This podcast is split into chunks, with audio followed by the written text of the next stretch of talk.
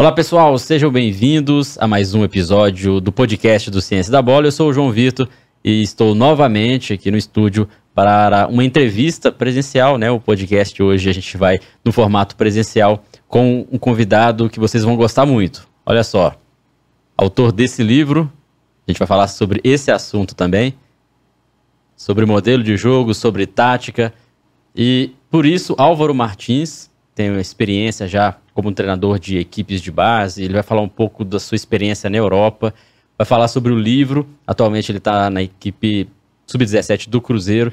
Então, prazer imenso. Álvaro, obrigado. Você já esteve no Ciência da Bola em outras, em outras ações.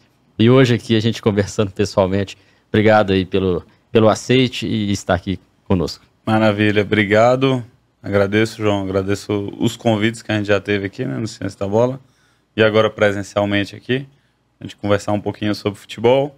É, boa tarde, bem-vindo aí pro pessoal que está assistindo e, e, é isso. Vamos, vamos trocar tá. ideias aí. Eu quero saber, acredito também, quem ainda não adquiriu, pessoal, daqui a pouco a gente vai falar um pouco mais onde adquirir, vai ser interessante sobre modelo de jogo.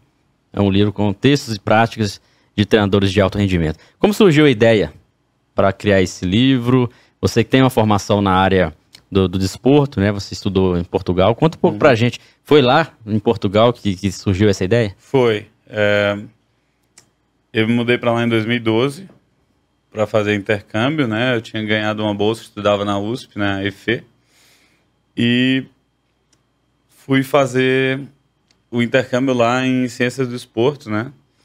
Na Universidade do Porto, a FADEUP. Tinha o Júlio Garganta, tem ainda, né? O Júlio Garganta, o José Guilherme, Daniel Barreira, esse pessoal, o Frade. E, assim, assim que a gente que a gente chega lá, um dos maiores choques, até porque na época o, o conhecimento sobre futebol não era tão bem difundido como é agora, uhum. até porque se tu for remeter a 2012, a gente tá falando do começo do Facebook no Brasil. Isso, é. e olha, 10 anos, hein? Pois é, sem WhatsApp, sem smartphone, sem Instagram. Então era o começo que a gente estava difundindo conhecimento e lá o conhecimento estava sendo difundido através de livros. Né? Então, muitas pessoas, como o Jorge Maciel, que é auxiliar do Lille, campeão francês, que tem uma carreira fantástica, é, o Carlos Campos, que nesse momento acho que acabou de sair do Vitória Guimarães, era o, o coordenador técnico da base de Vitória Guimarães, é, a Marisa Gomes, entre outros, escreveram livros né, baseados nas suas teses de conclusão de curso da, da graduação lá na FADEUP. E são livros muito ricos. São livros muito ricos. Era o, o a base, o alicerce do meu conhecimento sobre futebol era muito baseado nisso. Né? Eu me lembro que eu cheguei até aí para Portugal, porque eu conversei com o Bruno Pivetti, ele deu uma aula lá na USP. E, e eu fiquei interessado logo na hora. Ele falou, cara, vai para Portugal, mas se tu puder, já lê logo esses três livros. E dentro desses três livros, dois eram exatamente escritos como esse, né? Como uma era um TCC, no meu caso é o meu é o TCC do mestrado, né? É a, a dissertação. dissertação né? Mas esses outros dois eram eram TCC de graduação da FADEUP. Então, quando eu cheguei lá, eu já vi que, que muitos dos feras tinham escrito um livro baseado nisso, ou seja, era meio que casar um trabalho obrigatório, que é o TCC da graduação, ou no meu caso, depois a, a dissertação do mestrado, com algo que seria um pouco, talvez, o cartão de visita deles, né? E, que era fazer o livro. E foi assim que surgiu a ideia. E já naquela época, o ponto era, era esse mesmo. Eu tentava decifrar o que é que importava para o modelo de jogo. Entendeu? Acaba sendo uma coisa. É, eu, assim, onde eu tô, né, em termos de conhecimento e de experiências, acaba que é um livro teórico. Claro, tem muita coisa assim dos entrevistados que são pessoas fantásticas, é, que, que eles dão exemplos práticos, mas acaba que é um livro teórico que eu acho que dá uma, uma base de conhecimento muito interessante para quem está querendo se aventurar aí nas primeiras práticas né, no futebol. Nesse esse livro, tem, você entrevistou vários treinadores, né? Maurício Barbieri, Osmar Loz, Rodrigo Leitão, Dorival Júnior, entre uhum. outros. Sim. A ideia era justamente a partir do modelo de jogo deles, ou da ideia deles de jogar, você compilar isso e criar um, um tentar explicar realmente o que seria o modelo de jogo desse livro. Essa foi a ideia é, principal? Assim, eu não quis que eles me dissessem como eles pensavam o modelo de jogo deles. É, as perguntas eram muito mais e o contexto geral do livro é muito mais como você constrói o seu modelo de jogo. Quais são os elementos que te afetam, né, que influenciam de alguma forma no seu modelo de jogo. Por exemplo, é, a gente talvez a gente note isso na, nas nuances dos jogos que a gente assiste, mas quando você está dentro do processo, algumas coisas têm que estar tá muito claras. Por exemplo, sei lá, uma torcida pode detestar um jogo com muitos passes. Queira ou não, isso é um pouco natural. A gente vai ao estádio, né? O treinador não é alheio ao estádio. Também vai ao estádio. Então, há torcidas que, claramente, com algum tempo de, de um jogo muito pausado, de muita posse, geram uma certa impaciência. Sobretudo equipes que ganham. Sim, né? Equipes que, que precisam ganhar. Então, a equipe precisa ganhar, você sabe que você está num time muito grande e você enfrenta um time mais modesto.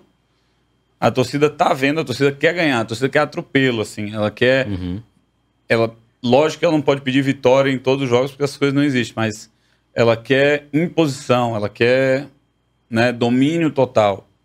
E aí, às vezes, um jogo pausado, se ele não tiver um equilíbrio muito grande entre ser pausado e acelerar, ser pausado e, e ferir o adversário, o torcedor acaba achando que, que ter a bola para o treinador é a coisa mais importante do mundo. E aí, como é que isso influencia na hora de tu botar aquilo ali em campo? Né? Uh, jogadores. Jogadores talvez seja o maior peso de todos. Características. Vão entregar né? ou não vão entregar? É.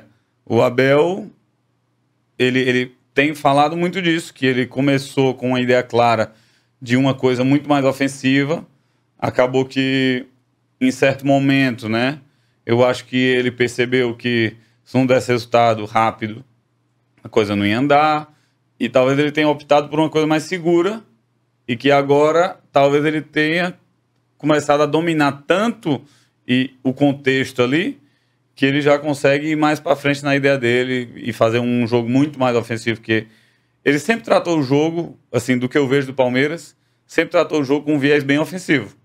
Porém, do ponto de vista estratégico, algumas vezes ele tinha que abdicar de algumas coisas. E eu acho que ele levava essas coisas em consideração. Uhum. Jogadores, né? Ele, ele comenta muito. Os meus jogadores não são os melhores. Sempre falei isso. Beleza, comparar com o Chelsea realmente não, é injusto. Mas eu já vi ele falar isso no jogo do Flamengo. Os jogadores não são os melhores tecnicamente, mas talvez eles sejam os mais bem preparados, talvez eles sejam os melhores mentalmente, né? O que, que, que ele quer dizer com isso? Que talvez ele viu ali o contexto, ah, eu podia fazer um jogo mais ofensivo do jeito que eu quero. Não, cara, vamos tentar fazer um jogo sóbrio, mas vamos dar fortalezas para a equipe, para os jogadores, através de outras coisas. E acaba que o, o livro trata muito disso aí. E eu, assim, eu gosto de citar uma parte que eu acho muito importante do livro, que realmente, como ele é uma coisa teórica, às vezes, às vezes fogem algumas coisas que eu coloco aí, até para mim. E eu, como assim? Pois é, e, e eu lembro de ter comentado isso com uma outra aula que eu dei, e, e é uma exposição minha, né? Eu, a gente jogou o brasileiro ano passado e não fomos bem em termos de resultado. Talvez não tenhamos, não tenhamos ido bem nem em desempenho. Desempenho, talvez, dos nove jogos, quatro. Só que, infelizmente, dos quatro, a gente só ganhou um. Se a gente tivesse ganhado dois, dois ou três, né? A mais, gente, eu estaria falando de um desempenho legal. Mas, quando eu olho depois para o livro, assim que termina o campeonato, eu falo, cara, tem uma parte aí que fala sobre tu conhecer o campeonato. E eu lembro como se fosse ontem, eu estava na casa do Fabiano Soares, lá em Portugal, e ele me falar na entrevista que o treinador que não conhece o campeonato está fadado ao fracasso. E eu, depois que eu joguei o campeonato, ficou claro para mim que eu não conhecia o campeonato. Que eu não sabia que, por exemplo, no sub-17 é natural que os jogos tenham muitos, muitos gols. Por quê? Talvez porque os jogadores não estão tão maturados assim, talvez porque a, a, a maturidade defensiva não seja tão grande uhum. quanto um jogo de profissional, quanto um jogo de sub-20. Eu vinha do sub-20 do Floresta, né? Que o meu time era muito maduro defensivamente e eu achava que eu podia transportar isso para o sub-17 lá. E não podia. Porque acaba que acontecem muitos erros de imaturidade, inocência, que eu talvez não tivesse preparado por não conhecer a fundo o campeonato, entendeu? Sim. Então, quando a gente fala de modelo de jogo, são vários fatores. É. O termo modelo de jogo, acho que você deve concordar comigo, às vezes ele tá na boca do torcedor, na imprensa, da imprensa, mas de uma maneira diferente. Talvez ficou se confunde muito com a ideia de jogo do treinador, se confunde muito com a tática de jogo. Então, muitas das vezes, entender o que é o conceito de modelo de jogo é algo amplo. Necessita mesmo de, de compreender, como você disse, né, a torcida, qual é a característica uhum. dos atletas, qual é o perfil da competição, qual é o objetivo, às vezes, ali da diretoria naquela, naquela temporada. Sim. Então, o modelo de jogo é algo muito mais do que tática. Bem mais do que tática, né? A tática é uma das variáveis que compõem uhum. o modelo de jogo, correto? É. Assim, a, a, frase que eu mais gosto de falar quando a gente fala de modelo de jogo é uma que eu fiz o máximo possível para encontrar escrita, mas não tem. Que é do José Mourinho, e o Frade citava muito lá em Portugal. Modelo de jogo é tudo. E assim, eu, eu não falo muito que o, os, a imprensa usa mal porque acaba que o, o, jogo ele é a expressão do modelo de jogo. Então o cara, quando ele está vendo o jogo, aquilo é o modelo de jogo da equipe. Certo? Aquilo é o modelo de jogo. Pode estar tá bem, pode estar tá mal, mas a expressão é, da equipe, do modelo de jogo dela, é, é o jogo. É o jogo. É o resultado final, no caso ali. É, é, o desempenho, a forma como, como se joga, né? Uhum. E, e tá ali, ele tá para todo mundo ver. Tá para todo mundo ver. Por, por jogo, eu poderia tentar identificar o teu o modelo de jogo da tua equipe e tu assistir um jogo da minha, ou vários, e tentar, e, e tentar colocar ali como é o modelo de jogo. Mas aí, na construção do processo, é muito mais. São muito mais coisas trabalhadas para chegar ali naquele desempenho, né? A ideia passa muito por isso. É, é, é, porque é uma coisa mais teórica, mas o próprio conceito de modelo ele foi feito para você é, ele não foi feito para o futebol, né? O conceito de modelo ele foi feito para você entender sistemas complexos, que aí no caso futebol, as equipes pode ser uma forma de enxergar isso, né? No caso, no livro, a minha, eu enxergo o futebol através disso, eu vejo como uhum. um sistema complexo. E aí você entender e para você poder manipular, a ciência inventou esse, essa ideia de modelo. Então, pô, eu quero entender o negócio. Aí eu faço um modelinho aqui, eu faço uma prova e aí eu jogo o sistema nessa prova. No caso, o jogo. Vamos botar o, a minha aqui para jogar. Botei minha aqui para jogar. Aí eu tenho que ser capaz de tirar dados daquilo ali, uma análise qualitativa ou quantitativa do jogo e pode ser do treino também, para você comparar com o que você gostaria que está acontecendo. Isso aí é um, um processo de modelagem, de modelação. É como se fosse assim, existem principalmente na física, eles tentam criar modelos para que controlar, você controla algumas variáveis uhum. ali, né? Você, você já selecionou as variáveis e como você até citou, né? Bota para rodar ali para ver o que vai acontecer se Exatamente. é o que estava sendo teorizado. Uhum.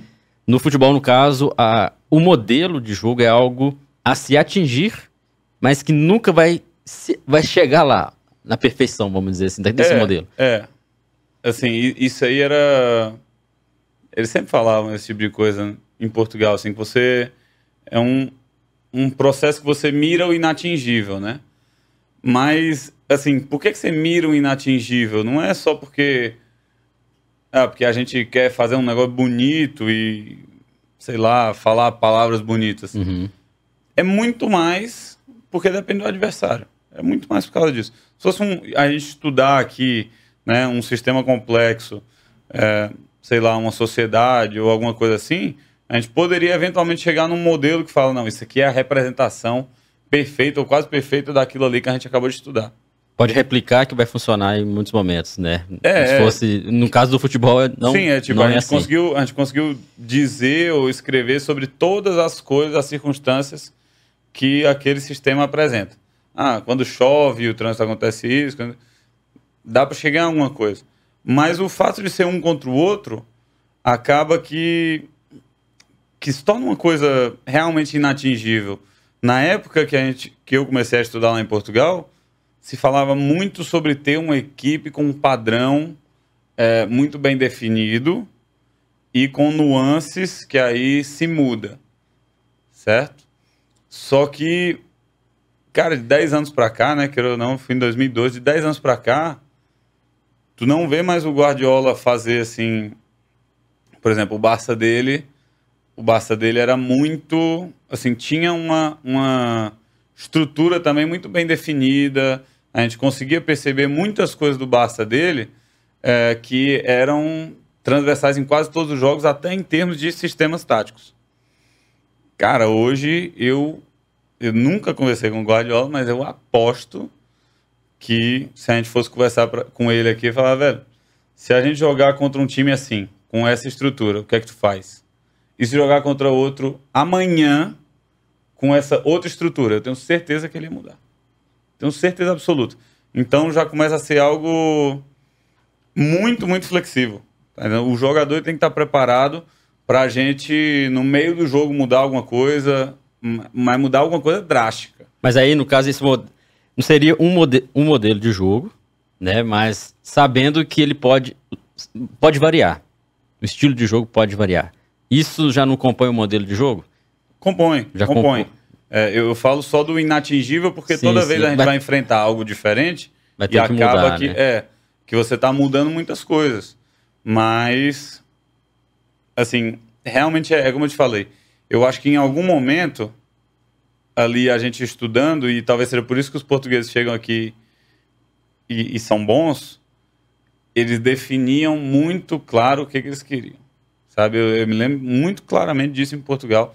Define muito claro o que, que você quer e vai, vai com isso, desenvolve teus processos em cima disso. Se você gosta da sua ideia, você trabalha de verdade ali os processos bonitinho, vai dar certo.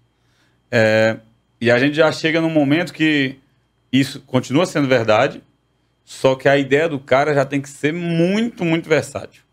Muito versátil para ter sucesso. Tem que estar preparado para furar a pressão de 3, tem que estar preparado para furar a pressão de 2, tem que estar preparado para pressionar a saída de 3, saída de 4, saída de 5, tem que estar preparado para jogar contra bloco baixo, tem que estar preparado para fazer um bloco baixo. E antigamente, antigamente, né? 10 anos atrás eu não sentia isso tão claro. É, mas eu, eu me lembro do Júlio, o Júlio Garganta, ele começava a falar de um termo que ele usava lá na aula, que era ser um time camaleônico. Uhum, falava muito interessante, interessante. Mas ele começava a falar disso. O, o Zé Guilherme já era muito mais. Minha equipe é assim, a gente faz as coisas assim. 4-3-3, por exemplo, era, era lei. 4-3-3 era quase lei. 10 anos atrás, né? Hoje, cara, quem, quem, quem essas pessoas que tinham o 4-3-3 como lei, eu tenho certeza que se eu trouxesse o Guilherme aqui, a gente ia falar, ah, cara, o 4-3-3 é a base.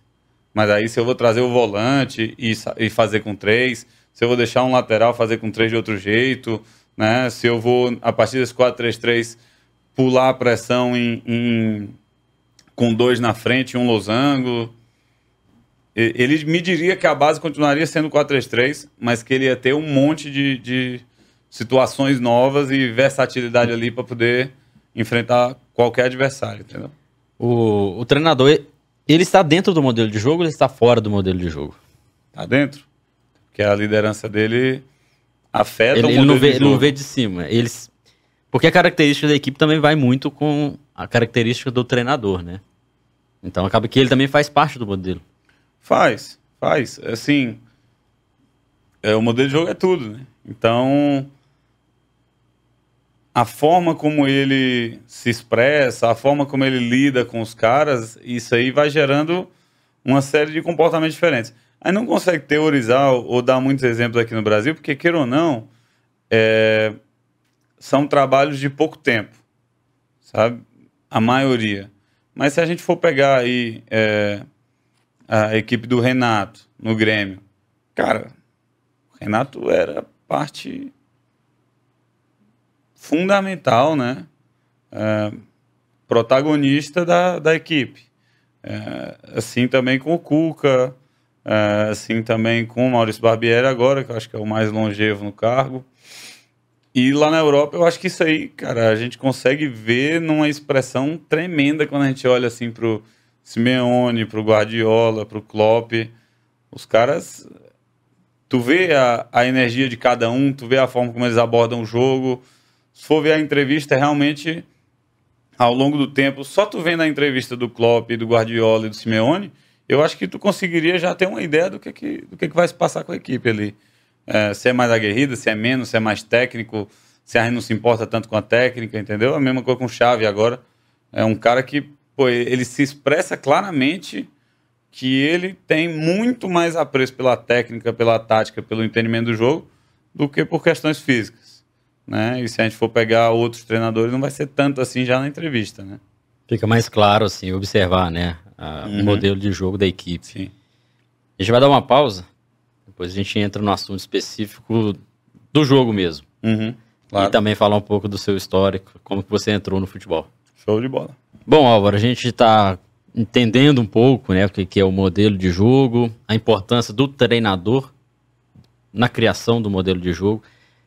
É, quando a gente assiste uma partida, fica nítido que aquela organização ali, grande parte, tem o dedo do treinador, porque já li, né, já, já estudei sobre isso, que as equipes de futebol são sistemas dinâmicos, né, e eles se auto-organizam em uhum. alguns momentos. E o papel do treinador é acelerar o entrosamento, vamos dizer assim. Em grande parte das vezes, né? Claro que ele criando um modelo de jogo, ele vai fazer com que esse processo acelere. Quando a gente assiste um jogo de futebol, fica nítido que aquilo ali é o dedo do treinador ou às vezes a gente precisa de ver mais partidas para encontrar padrões, para a gente saber realmente, igual você disse do Chave, né? Quando você observa ali o jogo do, do Barcelona, já sabe qual que é o propósito, o propósito que ele tem ali na equipe. Né? Uhum. Né? É, para você, a gente precisa de mais tempo para poder identificar esse, esse modelo de jogo ou apenas assistindo uma partida a gente já consegue identificar? Cara, assim, para mim isso é algo difícil porque a construção da equipe, ela sempre tem alguma coisa de antes, né? O jogador carrega um monte de coisa de antes, né? de experiências passadas. Às vezes se mudou o treinador agora, mudou no Ceará o treinador agora, né? do Thiago, acho que o Thiago ficou oito meses e o Dorival tá a três jogos. Três jogos, 100% de aproveitamento. Assim, eu não consigo dizer o, o que é o que. Uhum. Né? Mas eu acho que as primeiras coisas que eu noto assim é a energia, porque a energia é, é algo que muda muito rápido. Né? Às vezes o entendimento e a prática e o padrão, acho que ele vem mais com o tempo. Acho que para fazer uma análise justa com todos os envolvidos, né? no caso aí do exemplo que eu estou dando com o Dorival, com o Thiago, fazer uma análise justa com os dois, acho que precisa de mais tempo. Uh, mas em termos de energia, às vezes é aquela coisa, né? Às vezes é, é o jogador X que que sentia que aquela função ele não estava andando e aquilo deixava ele para baixo, e aí o outro deu umas palavras que, que bateu com o santo dele ali na hora. Essas coisas aí também, também fazem parte, né? Mas acho que para ser justo, você precisa dar uma olhada tanto na, na, na fala do treinador, como no, no, processo, em mais tempo. Você uhum. avaliar de verdade, né? E, e, quando acontece, principalmente no Brasil, que a gente sabe que há uma rotatividade muito grande de treinadores. Às vezes ele está numa equipe, ele cria ali um, um formato, um, um, o trabalho é de um jeito, a equipe joga de uma maneira, às vezes até as contratações teve um dedo dele ali, uhum. ele trouxe atletas que ele queria, e aí depois ele é demitido, entra um outro treinador. Como que fica assim? Você tem experiência, né, como, como treinador, como que que ele, esse novo treinador tenta implementar o seu modelo de jogo. Porque ele vai já pegar uma equipe com um modelo de jogo anterior, do treinador vai. anterior. E às vezes ele, com pouco tempo, ele vai ter que adaptar ou dar continuidade ao modelo do, do treinador antigo. Se a gente pensar que ele está dando continuidade ao trabalho, ao modelo de jogo do treinador antigo, está trocando seis por meia dúzia, vamos dizer assim, né? Uhum. Mas ele, muitas das vezes, precisa mudar alguma coisa. E tem pouco tempo para isso. É possível implementar um modelo de jogo em tão pouco tempo? Cara, esse é um dos assuntos aí que a gente debate, né? Uma das coisas que eu perguntei pro pessoal, pros treinadores. E assim, eu acho que o Paulo Leitão, né, que é um treinador que já foi coordenador de esporte, já foi treinador de categoria de base lá, é, ele coloca muito bem diagnóstico. Diagnóstico. Aí, se o prognóstico é não dá para mudar. Não dá para mudar. Se a gente mudar, a gente vai, a gente vai embaralhar a mente dos caras, vai ficar muito ruim. Os caras não vão entender nem que é azul, nem que é vermelho, eles vão inventar qualquer coisa.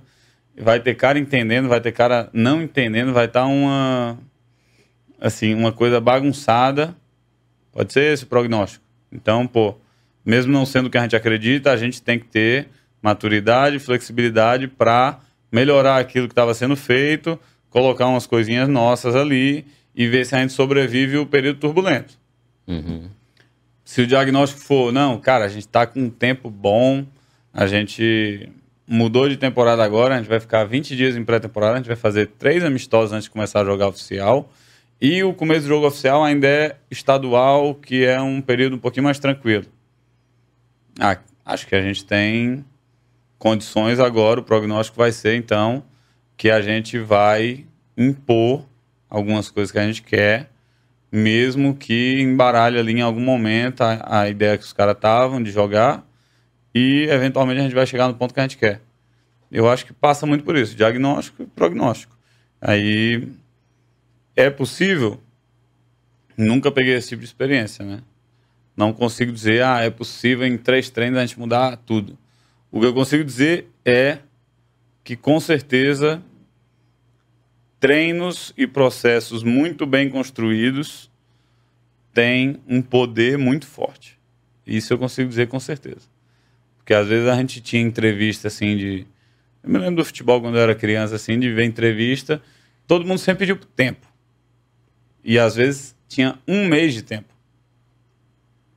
E não mudava nada talvez o processo ali não estivesse muito bem construído. Aí isso eu consigo dizer com certeza. Se tiver um processo muito bem construído, vai ter um poder muito grande, vai ter um reflexo muito grande. Agora, quanto tempo é necessário, depende da equipe, depende do, dos jogadores, depende de muita coisa.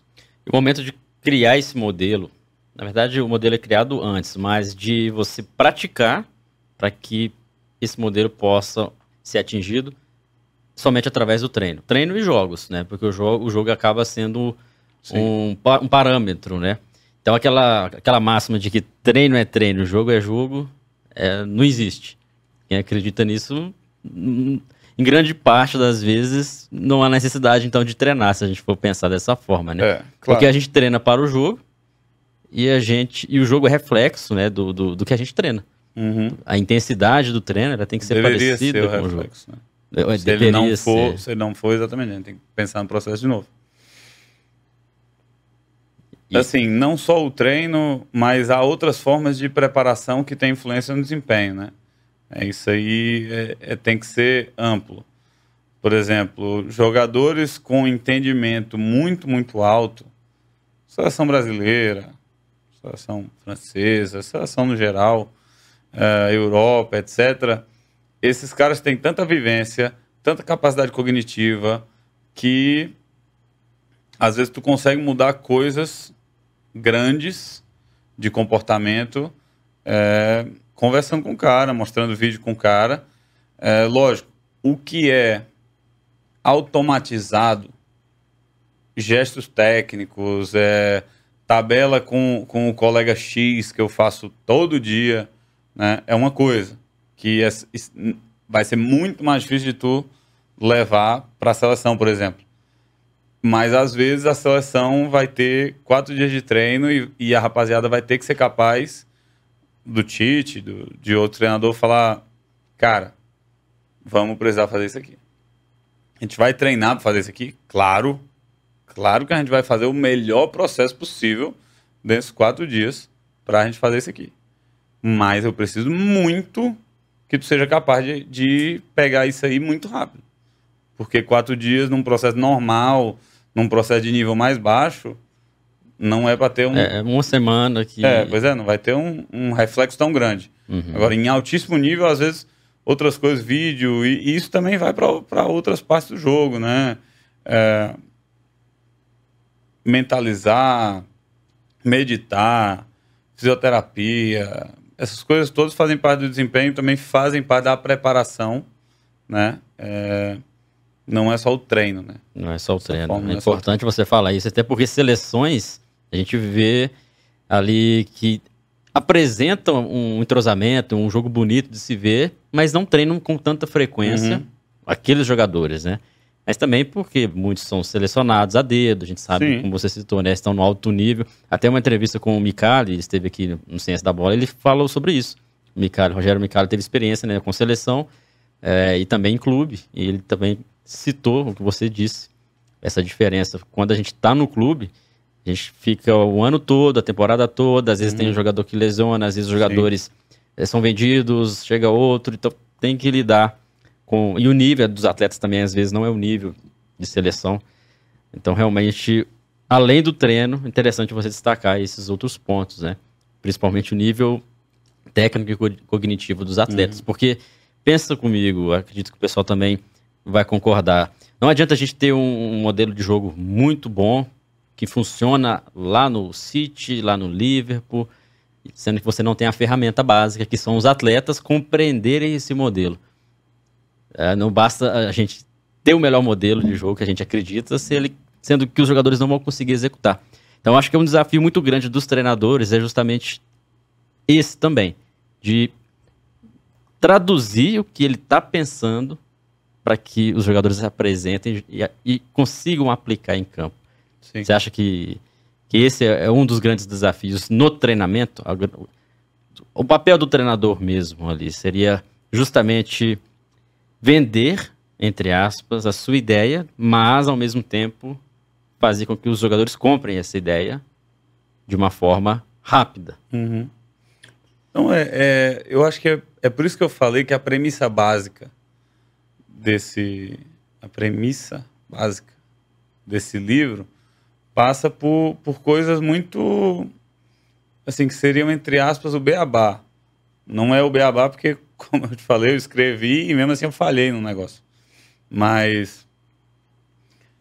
Pô, a gente pode. Vamos dizer que a gente pega o livro, o, o, o Klopp, fala, Klopp, vamos escrever um livro com todos, todas as tuas ideias, todos os teus feedbacks e todos os teus exercícios. Se a gente fosse replicar, com certeza não ia dar certo, porque são outros jogadores. E o timing do feedback é uma coisa, né?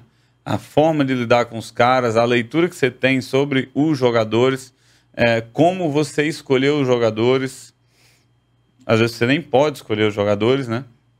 Então, é, é, isso é, é o básico, é o básico. É, você não pode achar que a gente consegue replicar o que o Guardiola faz em qualquer contexto, né? É, a gente não sabe qual é o campo que a gente vai jogar, isso é uma coisa que a gente também menciona não sabe qual é o campo, a gente não sabe a densidade de jogos que a gente vai ter, as viagens, o tamanho do desgaste físico, né? Qual, é, qual foi a última vez no Campeonato Brasileiro que um cara fez 14,7 quilômetros num jogo de 90 minutos, como fez o Bernardo Silva na, na Premier League? Bernardo Silva talvez tenha descansado uma semana para fazer, talvez o ritmo ali da coisa, né? Talvez a própria capacidade física genética do cara é fenômeno. E isso tu não vai ter em outros contextos. Então, a pessoa tem que saber exatamente que a gente não vende. É, não é que a gente não vende, né? É que futebol não é e não tem receita de bolo. Né? E eu acho que é, exatamente isso o, o livro, né? Eu só, eu só me pego muito pensando em outros livros, porque eu acho que esse ele acaba tendo um, um viés muito teórico, até a nossa conversa aqui Sim. tem um viés muito teórico e eu queria talvez pegar no, numa parte mais prática, é, talvez em outro livro, né, se tiver tempo, para a gente poder discutir exatamente ideias. Né? Eu acho que esse livro, por exemplo, que eu estou falando aqui, se a gente pegar do Klopp com as ideias, com os exercícios, com os feedbacks, não sei o quê, cara, ia dar para replicar? Não, mas ia ser absolutamente fantástico. Porque a gente ia ver assim, ah, essa ideia aqui é muito legal, por quê? Porque ele está pensando numa certa distância, numa relação de atração, né, de um posicionamento de um, de um jogador de dúvida, né? Não, esse jogador está posicionado exatamente aqui porque ele gera dúvida para dois adversários. Se não for a dúvida, ele obriga o outro treinador a mudar de estrutura. Se ele mudar de estrutura, a gente vai por outro caminho. Se o jogador estiver fazendo tal comportamento defensivo, a gente vai tender a ir mais por aqui, né? É, eu acho que essas coisas aí também valem muito a pena ser discutido e, e vale muito a pena a gente estar tá vendo é, as ideias de outros treinadores, né? com as nossas ideias, porque tem muita coisa que acontece no jogo que às vezes a gente assiste e fala, não, isso aqui é, é vago, esse, comportamento aconteceu porque o jogador decidiu que acontecesse, é, e como são 10 em campo, às vezes parece que tem um outro cara ali que está fazendo uma função que... Uhum. Mas se tu chegar no chave, eu tenho certeza que ele, cara, 90 minutos eu tenho uma ideia muito clara para onde os 10 caras vão estar, em todas as situações. E ele vai te falar o que, é que ele acredita que tem que acontecer é, em determinadas situações. Lógico que o próprio jogador ele tem um caminhão de ferramentas, principalmente os, os melhores.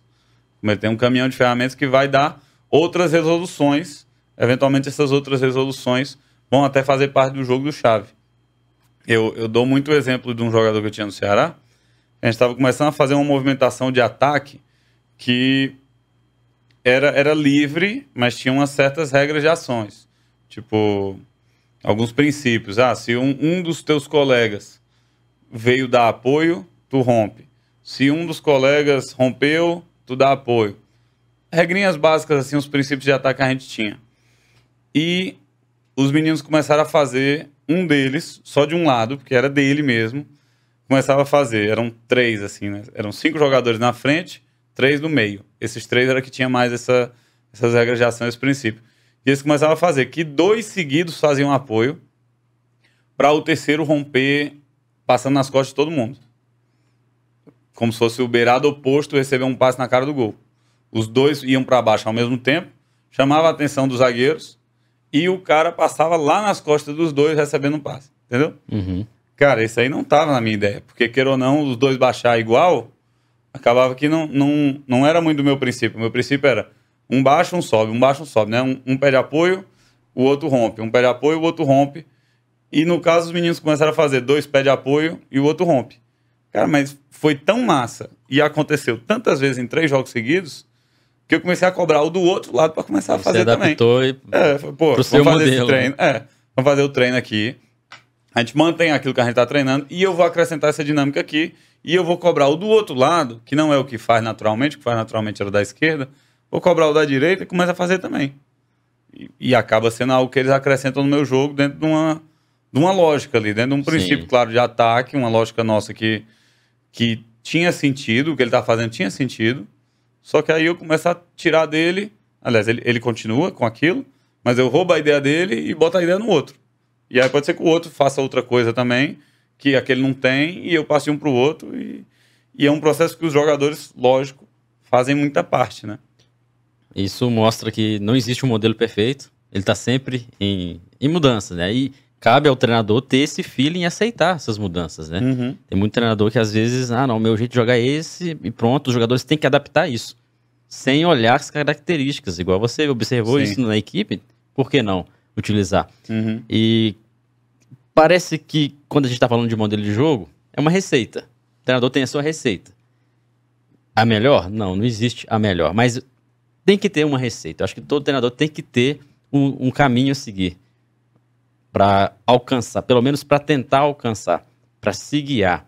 Uhum. Eu falo muito que é, no futebol é, como se fosse fazer um bolo.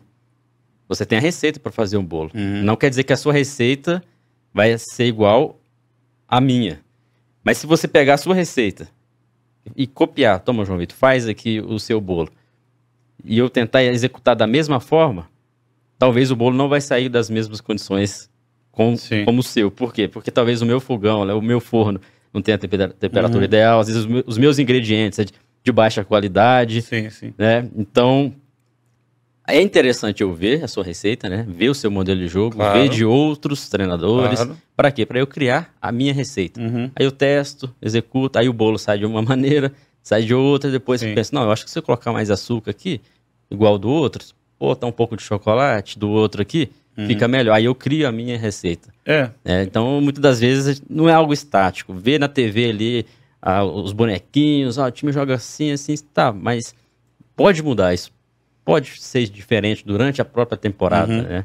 Depende muito do, do, até do desenvolvimento individual dos atletas, Sim. isso vai interferir muito, né? Cara, eu acho que tem contextos que isso tem um peso maior e, e outros que tem um peso menor. Por exemplo, do Guardiola, para mim, claramente é um contexto que ele escolhe os ingredientes a dedo para ele fazer muito do que ele tem em mente.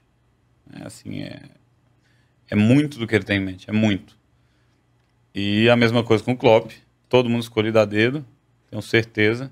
se a gente for fazer teste de velocidade com os caras do Liverpool, eu aposto que só deve ter um ou dois volantes que não é uma bala aquele time dele. O do Guardiola já, talvez ele aceite que não tenha tanta bala assim, mas não aceita uh, o cara com um entendimento mais baixo ou com um nível técnico um pouquinho menor que compensa pelo físico, por exemplo. É, e aí eu acho que o cara ele acaba tendo muito clara a ideia dele e ele consegue também os jogadores dele. Mas tem um exemplo aí, se não me engano, do, do Barbieri. O Barbieri é que está mais fresco na minha mente, mas acho que tem outros é que ele no Red Bull ainda, quando estava na Série D, se não me engano, ele tinha sido treinador do Red uhum, Bull antes, sim. ele ele tinha um jogador extremamente decisivo que e ele gosta muito do 4-3-3 e das dinâmicas do 4-3-3, ali a mudança de estruturas com base no 4-3-3, é, mas era um meia muito decisivo que ele não queria botar meio que um 5-2-8 como é o 4-3-3. Era muito, muito decisivo, muito fazedor de gols, que de oito desempenhava mais ou menos, mas ele conta que no meio do caminho ele falou, cara, vamos botar esse cara de 10. E vamos botar dois ali para sustentar, e eles vão trabalhando ali é, para ser, né, revezarem entre 5 e 8, mas aquele cara sempre estava mais na frente. Até chegar num ponto que chegou a ser quase um, um 4-2-4, um 4-4-2 com esse cara. Né? Ou seja, ele teve que adaptar alguma coisa ali do ingrediente dele né? A própria coisa de receita, cara, são, lógico, num nível teórico, é, são coisas que eu acho legais, assim, eu assisto muito, sabe? é, os documentários, assim, dos, dos melhores, três estrelas Michelin da, da Áustria, da Suécia, dos Estados Unidos. E muitos deles sempre têm cardápios é, sazonais, porque ele não quer usar ingredientes de outro país e importar ingredientes. É, são sempre ingredientes de, sei lá, umas fazendas que eles conhecem, de coisas que eles sabem da qualidade do produto, só que quase todo produto é sazonal, né? Eu acho que a exceção assim, de milho, etc. Quase todo produto tem a sua época. E aí os cardápios mudam de acordo com a época que tem esses ingredientes, entendeu? Então, eu acho legal, acho que tem coisas legais assim que dá pra gente pegar desse nível de culinária para falar de futebol. É, mas é isso, eu acho que o cara sempre tem que ter muitas coisas em mente para fazer o negócio acontecer. Mas também está muito claro para mim, e isso não estava uns anos atrás, né? Depois desse campeonato brasileiro que eu joguei, está muito, muito, muito claro que o treinador tem que ter é, muitas coisas muito bem definidas para um caminhão de situação. Não deixa na mão dos caras assim, a minha ideia para essa para hoje, A, B, C, é, D. não deixa na mão dos caras, não deixa na mão dos jogadores. Ah, liberdade, sim, liberdade, adoro falar liberdade e autonomia para os caras, mas sempre circunscrita uh, dentro dos teus princípios de jogo. E não são poucos, cara. Não, não dá pra gente acreditar assim, ah, não, porque a gente vai jogar só com oito princípios aqui, oito princípios. Em termos de princípio, até pode ser. Mas as estruturas têm que estar treinadas, os caminhos, entre aspas, têm que estar muito bem definidos. E aí os caras escolhem à vontade, os caras. É, fazem o jogo acontecer naturalmente. Um cara tem que ser capaz de fazer a função do outro no decorrer do jogo, porque eles são preparados em, em contextos complexos. Não dá para, eu não estou falando de caminhos pré-definidos e a gente treinar quase como de forma analítica todas as movimentações. Não é isso. Mas eles preparados, terem feito pelo menos alguma vez na vida praticamente todos os caminhos que você acha que vão uhum. acontecer muito mais nos jogos, entendeu? Já está aí, preparado, né, para situações. É, tem que ter vivido muito e tem que ter vivido com ênfase, não é vivido, ah, isso aqui pode acontecer. Não, rapaziada, quando acontecer isso aqui, tem que estar tá claro que a gente já viveu isso aqui, a gente vai fazer esse caminho. Beleza, pode começar a abrir outras portas, porque no futebol, todos os jogos, acontece uma coisa três ou quatro vezes, se o adversário for bom, ele já pegou, ele vai fechar, Beleza. Agora, tu tem que ser capaz, porque eu também não posso ser o, o, o controle remoto ali, o videogame. Tu tem que ser capaz de entender que teu adversário leu o que a gente queria fazer três ou quatro vezes. E ele tá fechando. Lê na hora, cara. Na hora. Fechou a primeira, a segunda, fechou também. Começa de novo. Cara, aqui não dá mais. Vamos fazer outra coisa. Tá Essa é a autonomia que eu acho que os caras têm que ter. Antes eu achava que eu tinha para mim que eu treinava muito mais princípios mais abertos e dava muito mais liberdade. E isso pode dar certo com jogadores top, porque jogador top, queira ou não, ele vai resolver.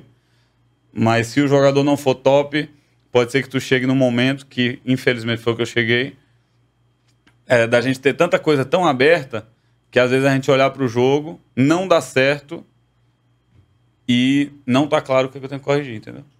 Se eu quiser corrigir mesmo, eu ia ter que começar esse processo. Entendi. Realmente e, tem. Isso aí te pega de. de assim, te pega com a calça arriada. Desprevenido Exatamente. com a situação. Porque quando tá muito claro, ela, a situação deixa de acontecer no jogo, tu olha pro jogo e fala, rapaziada, é isso aqui, meu. Vamos fazer acontecer, ou perdemos o jogo, beleza. Não aconteceu. Vamos passar a semana, rapaziada, ó. Lembra? A gente já fez aqui. Cara, se o jogo é muito aberto, ah, tem vários princípios muito legais que acontecem, terceiro homem direto, desmarque legal e tal, não sei o quê, mas tu olha pro jogo, quando tu dá tanta liberdade pros caras, às vezes tu olha, tu, tu vê o problema e fala, cara, para eu ajeitar isso aqui, eu ia ter que fazer exatamente esse processo, que talvez eu já devia ter feito, de definir muito mais bem as coisas, entendeu? Eu acho que isso foi um aprendizado bom que eu tive na temporada passada. Interessante você falar aí da, da experiência prática é, a gente nem abordou de forma efetiva né, uhum. né, as, as, suas experiências passadas com o livro. A gente está caminhando para o final do, do episódio, mas é interessante destacar que você fez o livro, buscou se capacitar aqui na teoria, vamos dizer assim, né? Buscou entender o jogo e muitas das coisas você também na prática como treinador, você foi observando coisas até que você precisa ajustar aqui no livro. Queria que você falasse para o pessoal assim, a importância de você ter buscado conhecimento, conhecimento teórico, estudado aí, fazendo. Você fez um mestrado numa instituição que é, que é muito conhecida na produção de, de, de conteúdos uhum. e estudos na área do futebol. Se, se isso foi pensado mesmo para você entender o jogo mais a fundo para se capacitar como treinador. Até porque as pessoas têm essa dúvida: será que por onde que eu estudo para ser um treinador? Será que são os livros? Será que é no dia a dia? Será que eu tenho que ter sido um, um ex-atleta? E você nos mostra, né, que você dos dois caminhos, né? Você busca aqui aprender e compartilhar, uhum. que é uhum. muito legal, e também aquilo que está ali na prática, você tenta ajustar, entender e compreender e, e, também transmitir esse conhecimento.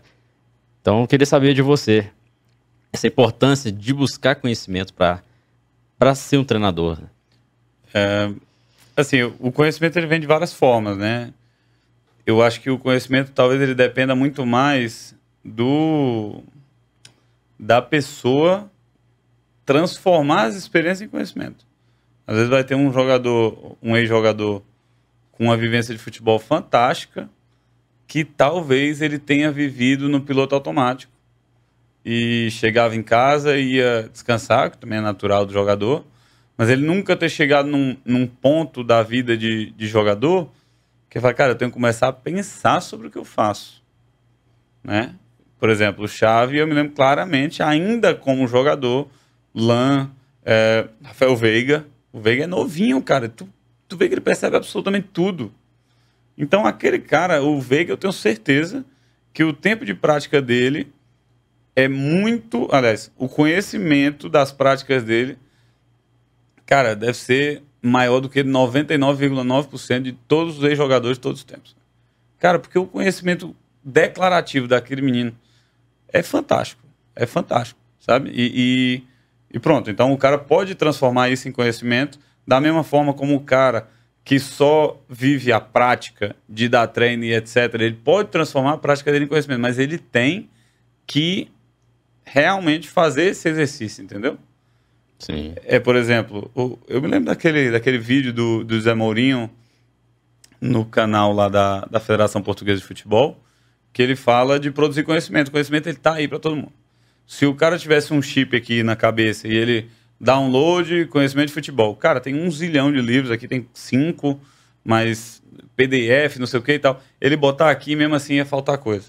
Porque na hora de produzir o próprio conhecimento, eu olhar para o jogo e falar, cara, isso aqui que um menino está fazendo, como o exemplo que eu dei, é, isso aqui que o menino está fazendo me serve. Posso lá, isso aqui, além de fazer parte do menino e da, da, das dinâmicas com o menino, vai começar a fazer parte da minha equipe e vai começar a fazer parte das minhas outras equipes. Entendeu? Então, tu pode transformar, assistir um jogo do livro Chelsea e Real Madrid ontem, tu pode transformar aquilo em conhecimento se tu parar para fazer isso de forma é, é claro. Então, tem que buscar o conhecimento. Onde? Cara, um monte de canto, mas não pode ser uma coisa assim, ler o livro por ler, assistir o jogo por assistir, é, praticar futebol por praticar. Muito importante dar isso. treino por dar treino. É dar treino, refletir o que, que foi bom, o que, que foi ruim, o que, que a gente pode melhorar, como é que não foi. E aí, o que eu te digo com certeza, é, o alicerce teórico também ajuda muito, porque Eventualmente tu vai conversar com pessoas sobre a parte física, etc. Essa parte eu me sinto extremamente capacitado por ter feito as formações que eu fiz. É, e eu sou mestre em treino de alto rendimento, mas não sou preparador físico. É, mas me dá um alicerce para conversar de igual para igual com fisiologista, com preparador físico, etc. Essas coisas ajudam, apesar de não serem obrigatórias, porque dentro da comissão você tem pessoas é, que são exatamente têm essa função, né?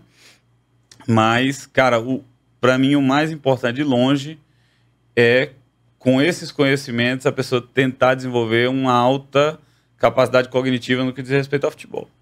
Assim, eu me lembro de sair zonzo de um jogo ano passado contra o Palmeiras, que o treinador era o Itiro, que era meu veterano de faculdade, e eu mandei mensagem para ele no, no mesmo dia, assim, cara, deixa eu ir aí no hotel pra gente conversar.